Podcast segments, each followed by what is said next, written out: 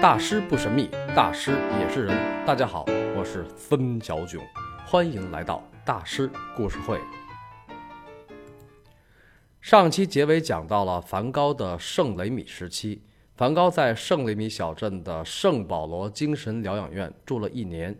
一年后，也就是一八九零年的五月十六号，梵高办理了出院手续，在五月十七号坐火车去巴黎找提奥。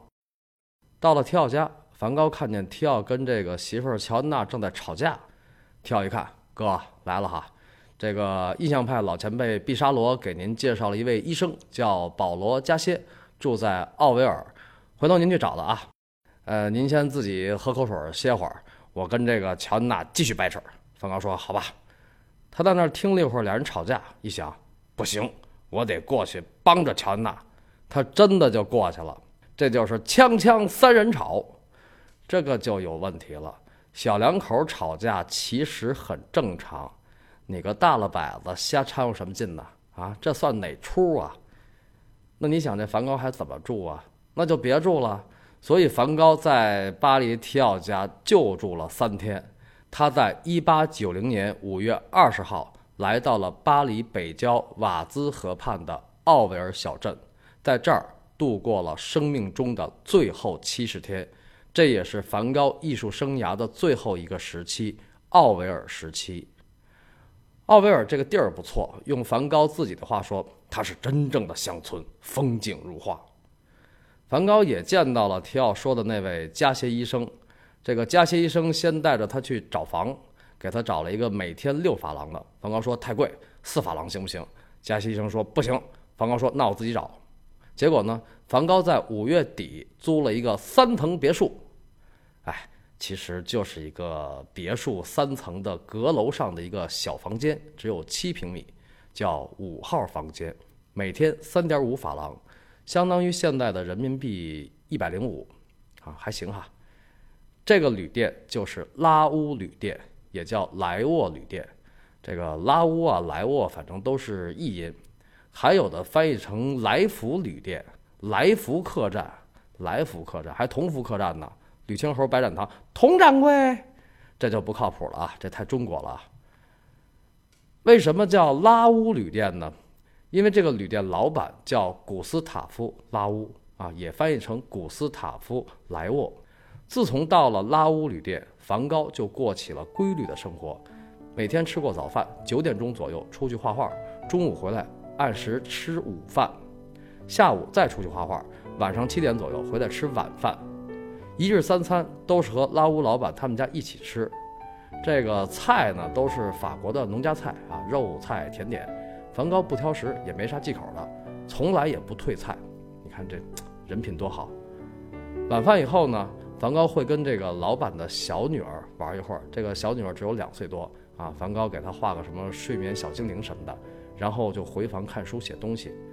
这就是一个好人艺术家梵高同志的一天，这挺温馨的吧？哎呀，有道是投亲不如访友，访友不如住店。拉乌一家人确实很喜欢梵高，觉得他是个文化人啊，艺术家嘛。虽然这个艺术家跟谁也不怎么说话，独来独往，嘴里永远叼着烟斗，但是脸上永远挂着微笑，而且滴酒不沾，这活脱就是一好好先生啊。所以拉乌一家人就管梵高叫梵高先生。好像这个网上有首歌叫《梵高先生》，其实梵高先生是这么来的。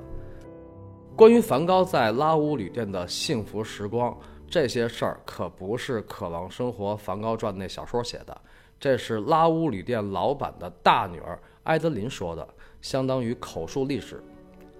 哎呀，想想梵高两年前在阿尔勒的遭遇，被二人嘲笑、敌视啊，打官司，然后现在遇见这个拉乌这个一家人这么实在啊，确实很不容易。梵高的一生颠沛流离，在三十多个地方居住过，唯独在拉乌旅店过上了平静规律的生活。拉乌老板一家人从来也不觉得梵高有什么不正常。梵高有精神病的事儿，也是在他死后才知道的。他们还特惊讶，这挺好一人啊，没没看出有什么呀。可惜的是，梵高在这儿只过了两个月就去世了。梵高去世以后，他的那个五号房间就再也没有出租过，到现在还保留着1890年的状态。大家有空可以去玩玩，门票六欧元，十二岁以下免费。梵高是觉得谁不错就给谁画张像。他在1890年6月25号给提奥的信中说，这个礼拜他为拉乌老板的大女儿埃德琳画了一幅肖像，叫蓝衣女子。这个女孩大约十六岁。啊，梵高说这个埃德琳十六岁，其实当时埃德琳只有十三岁。那为什么梵高觉得是十六岁呢？估计是发育的比较好啊。但是梵高画完了这幅画呢，拉乌一家人都不喜欢这画，为什么呢？因为把岁数画的太大了，画成二十四五的了。直到一九五二年，有个记者来访，一眼就认出这是艾德琳的少女肖像。他说。梵高看穿的不是少女的你，而是少妇的你。你看啊，这个大师就是总能够透过现象看本质。一九五二年，艾德琳已经是个七十五岁的老太太了。咱们刚才不是提到那个加歇医生吗？这个加歇医生是个什么人呢？保罗·加歇，精神病学医生，半个圈里人，就是混艺术圈的精神病医生啊，不。是混艺术圈的精神病学医生，保罗·加歇二十岁到巴黎学医，结果呢，跟莫奈、马奈、毕沙罗这些印象派大咖成了哥们儿。加歇医生非常热爱艺术，无奈天赋有限，但是初心不改，一直坚持画画。所以呢，梵高一直也不看好这个加西医生，他觉得加西医生就是一大忽悠，就不靠谱。梵高给提奥写信说。他给我的印象相当古怪，满脸的愁云密布。只有谈到艺术和大师的时候，他才有笑脸。他的房间里清一色的黑古董，清一色的黑古董，这已经就可以了，确实是有点古怪。其实呢，提奥是想让加西医生做梵高和自己家的私人医生，但是梵高说：“我觉得我们根本不能指望他，他病得好像比我还重，至少和我一样吧。”这不是瞎子带瞎子容易掉到沟里吗？瞎子带瞎子容易掉沟里，这可是圣经里的一句话。梵高也够损的啊！但是梵高确实是真诚地认为加歇医生也患有比较严重的精神方面的疾病。为什么呢？除了找房的第一印象，关键是作为医生，加歇没有望闻问切。你哪不舒服啊？多长时间了？家里边有没有遗传病史啊？心率、脉搏、血压什么的，这些都不聊。加歇医生只聊艺术，那这样的状态下，梵高跟加歇医生不可能关系特别近。虽然有的资料说加歇医生待梵高情同父子，两个人的艺术观念经常不谋而合。包括有一次梵高犯了病，还拿枪指着加歇医生，加歇医生什么也不说，就那么悲悯地看着梵高。这个估计都是加歇医生的家人还有媒体说的。加歇医生这个人怎么样，或者说跟梵高怎么样？反正从一八九零年五月二十号到六月底的梵高书信里，没有太多的提到。梵高在信里也没有说加歇医生多有才华啊，跟我聊得来。从七月开始就一个字儿也没提。论岁数嘛，加西医生确实是比梵高大一辈儿啊。加西医生六十二岁，两个人也就是在一八九零年的六月份相处的还可以。梵高画了两幅加歇医生的半身像，构图基本一致。加歇医生右手托腮，坐在一个桌子旁边，脸上依旧愁云密布。这两幅画最大的区别就是一个桌子上有两本书，而另一个没有。当然，两幅画的桌子上都有一株毛地黄，毛地黄是治疗心脏病的。加西医生有比较严重的心脏病。梵高、奥维尔时期的作品在数量和知名度上都远不如阿尔时期和圣雷米时期。比如阿尔有《向日葵》《露天咖啡座》，圣雷米有《星月夜》《鸢尾花》。在一般的意义上，奥维尔时期还真没有能跟前两个时期叫板的东西。稍微有点名的就是那个奥维尔教堂，还有一座麦田乌鸦，但是跟这个《向日葵》《星月夜》根本也不在一个量级上。不过呢。梵高在一八九零年六月画的那幅桌上有两本书的加歇医生像，在一百年后，对于梵高、对于世人、对于市场都意义非凡。梵高卖价最高的作品不是向日葵，也不是星月夜，也不是露天咖啡座，也不是那些自画像，而是一九九零年五月十五号，纽约。这幅桌上有两本书的加西医生像，在三分钟内以八千二百五十万美元的高价卖给了日本大昭和制纸的前总裁齐藤良平，创下了当时名画拍卖的最高纪录，是不是很有意思？又是日本和梵高的缘分，就像当初浮世绘对梵高的影响。加歇医生像拍卖记录一直保持到二零零四年。啊就是一共保持了十四年的名画拍卖最高纪录。那么目前世界上最贵的油画是谁的呢？就是梵高生命中最重要的那个好基友、艺术导师高更的一幅作品，叫《你何时结婚》，三亿美元，大概是十八点七亿人民币，是不是更有意思？顺便再说一句，现在第一是高更，第二是谁的呢？就是梵高曾经破口大骂的那个大师，他就是个骗子。对，就是现代绘画之父塞尚的一幅作品，叫《玩纸牌者》，二点四亿美元，大概是十五点二亿人民币，是不是太有意思了？梵高、高更、塞尚，后印象派三杰，他们的时代终于来了。梵高的最后一幅作品叫《麦田乌鸦》。画的是金色麦田，浓云压境，麦田中间一条弯曲的小路伸向远方，一群乌鸦惊恐躁动地盘旋在麦田上空。这幅麦田乌鸦是典型的话题作品。从1934年开始，一代一代人不断地相信，在1890年7月27号下午，梵高就是站在这片麦田开枪自杀的。他把脸仰向太阳，扣动扳机倒下。脸埋在了生生不息的土地里，如同回到了母亲的子宫。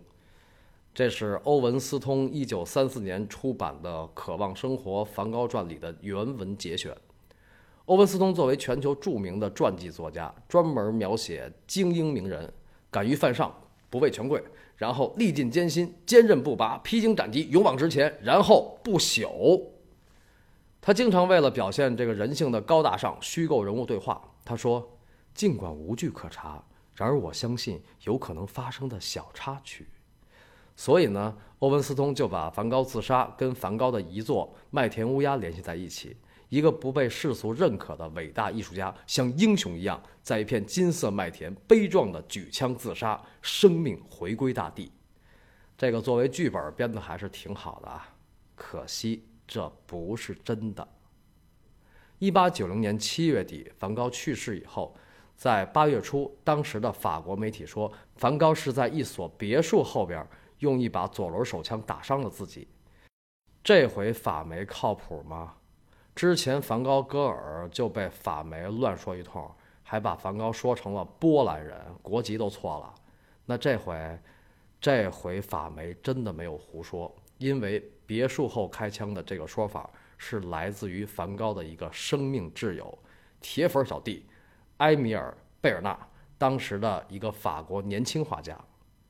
上期讲梵高生命挚友的时候，没有提到这个贝尔纳，那是因为在梵高生前吧，他们俩就没啥事儿，就是很普通正常的友谊。贝尔纳呢也特别年轻，比梵高小十五岁，他不像这个高更啊、唐吉老爹啊那么有阅历、有典型事件。论辈分呢？贝尔纳算是梵高的晚辈，实际上就是梵高的小弟，就是小贝。小贝十八岁认识了高更，高更被他的画惊着了，这小孩很牛啊！这两个人就经常一块儿，能认识高更，那自然也就认识梵高了。梵高的巴黎时期，一八八七年，贝尔纳和梵高一见如故，一起聊天，一起画画，一起办展览，一起去红灯区。红灯区这个事儿，咱们前面说过啊。那是十九世纪法国男子很普遍也很普通的日常爱好，与道德无关啊。十九世纪中国男子也那样，二十世纪初都那样。比如潘玉良和潘赞化，蔡锷与小凤仙，是吧？这不能算污啊。后来呢，梵高去了阿尔勒，两个人就一直通信。但是从一八八八年十一月，也就是高更这个去了以后开始，这个梵高和贝尔纳有一年没有联系。其实这跟高更没什么关系啊。据梵高说呢，是这个小贝是服兵役去了，直到一八八九年十二月，梵高已经在圣雷米住院住了半年多了，两个人又联系上，没聊几次，两人就闹掰了。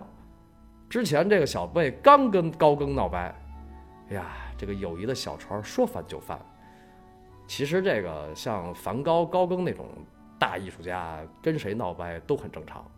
所以呢，直到梵高死，梵高、贝尔纳两个人也再也没有联系。但是，一八九零年七月三十一号下午，梵高的葬礼，小贝来了，够意思吧？够义气吧？小贝是梵高的铁粉小弟。梵高葬礼后的第四天，小贝马上找到他一个媒体哥们儿，叫奥埃尔，说：“你必须发文纪念梵高，告诉所有人他的葬礼是最后的加冕，配得上他伟大的精神和伟大的天赋。”梵高在别墅后开枪自杀，就是小贝在信里跟奥埃尔说的。但是光这些也就是感动一把而已，等于发了个追悼词缅怀一下，之后就烟消云散。小贝贝尔纳，他对梵高的忠诚和义气绝不是这样点到为止，他继续为梵高做了很多很多。一八九一年，贝尔纳发文纪念梵高逝世一周年。一八九二年，贝尔纳组织了第一场梵高作品展，还有梵高最珍贵的文献，同时也是了解梵高的第一手资料——梵高日记，啊，也叫梵高书信、梵高书简，就是贝尔纳整理出版的。贝尔纳是梵高日记第一个责任编辑。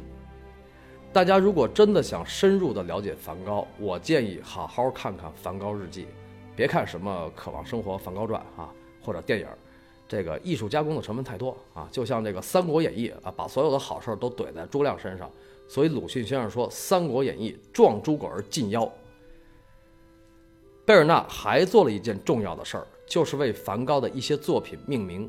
比如大家耳熟能详的吃土豆的人和播种者，大师的这个很多作品并不是一开始就有名字，尤其是像梵高这种高产画家，还突然就死了。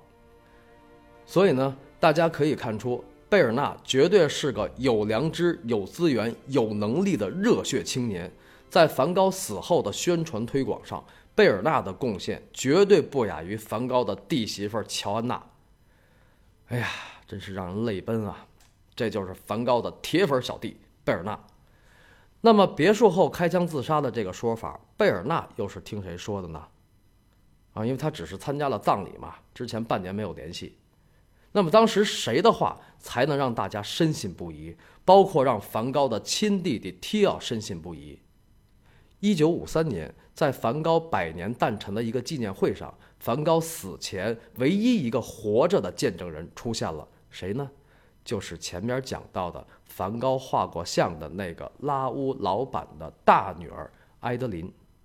一八九零年，埃德琳十三岁；一九五三年，她已经是个七十六岁的老奶奶了。这个埃德琳老奶奶对媒体说：“一八九零年七月二十七号晚上九点钟左右，他和父母亲眼看到梵高受伤回到旅店。”从当天夜里到七月二十九号凌晨，梵高去世，他的父亲，也就是拉乌旅店的老板古斯塔夫·拉乌，一直守护在梵高身边，包括后来为梵高料理后事，包括给梵高订棺材、举行葬礼，他的父亲都是全程参与。埃德林说，在一八九零年七月二十七号那个凄苦的夜里。梵高疼痛难忍，不停地抽烟，只有他的父亲一个人守护着梵高，因为当时提奥还没有赶到。而梵高就是在那个夜里对他的父亲说出了自杀的真相。真相到底是什么？梵高从七月二十七号晚上回到旅店，一直到二十九号凌晨才去世，中间这么长时间，为什么没有抢救？大师在弥留之际到底说了什么？为什么在二零一一年又有新的说法？梵高不是死于自杀？那么凶手到底是谁？下周三晚六点，森小囧在喜马拉雅大师故事会继续为您讲述梵高的故事——大师之死。